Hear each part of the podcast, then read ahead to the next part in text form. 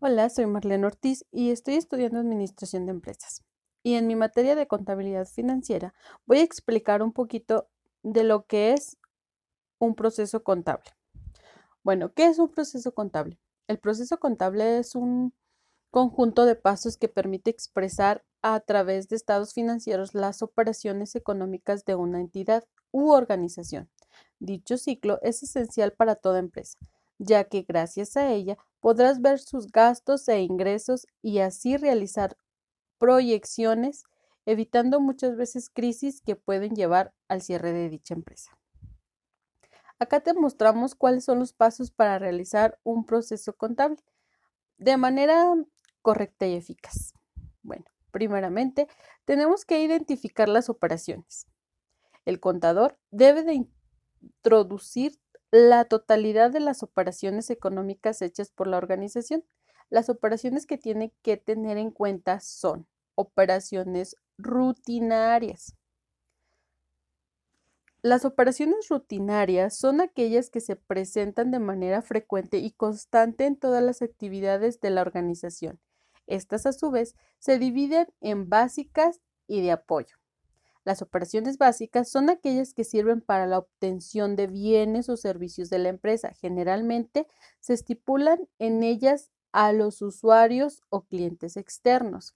Las de apoyo sirven como soporte para, la presentación de las operaciones básicas. Acá se encuentran los usuarios o clientes internos y externos. Operaciones no rutinarias son aquellas que no ocurren permanentemente en una organización. En estas se estipulan los daños o pérdidas ocasionados inesperadamente, las pérdidas o fallos judiciales, la, adquisición o la remodelaciones. Proceso o los procesos de investigación para el desarrollo de nuevos productos o servicios.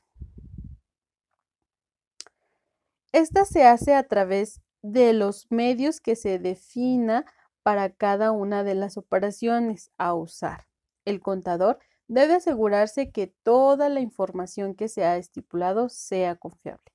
Clasificación y registro. La clasificación y el registro de toda información se genera en los asientos de contabilidad.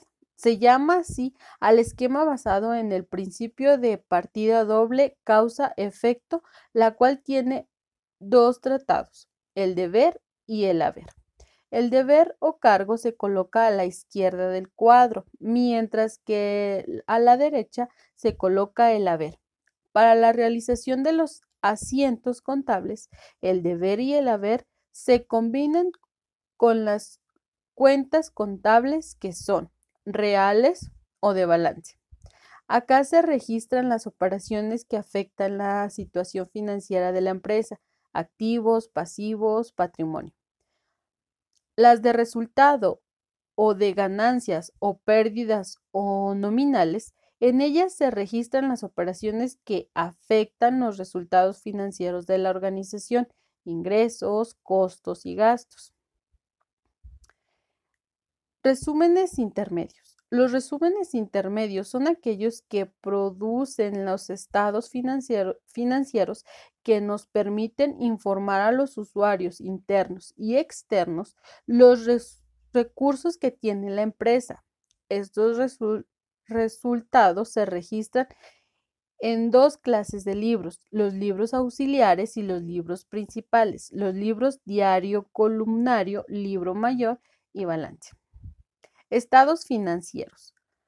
Los estados financieros son el producto final del estado contable y tiene como objetivo presentar la información financiera a los jefes de la empresa para que puedan tomar decisiones económicas eficientes. La información que se encuentra en los estados financieros se enfoca en la rentabilidad, posición financiera, capacidad de crecimiento y el flujo de fondos estos comprenden cinco partes, balance general, estado de resultados, estado de cambios en el patrimonio neto y estado de flujos de efectivo. Balance general.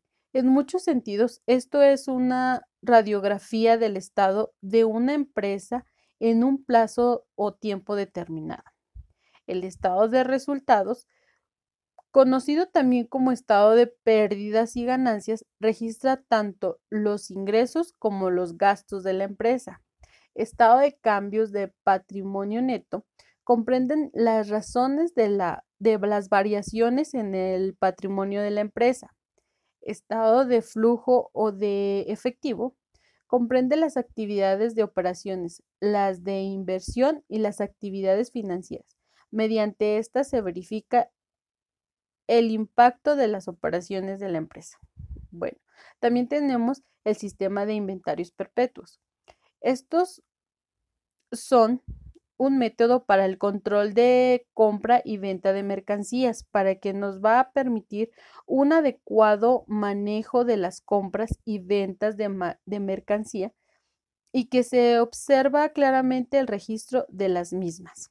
Las cuentas del sistema de inventarios perpetuos son almacén, ventas y costo de ventas. Bueno, listo. Ahora conoces a detalle qué es un proceso contable. Recuerda que mientras mejor conozcas los procesos, te será más fácil acostumbrarte a ellos. Te ofrece grandes oportunidades y si te enfocas a trabajar en tus conocimientos desde ahora, sin duda empezarás con un buen pie en tu camino del éxito. Muchísimas gracias. Es todo.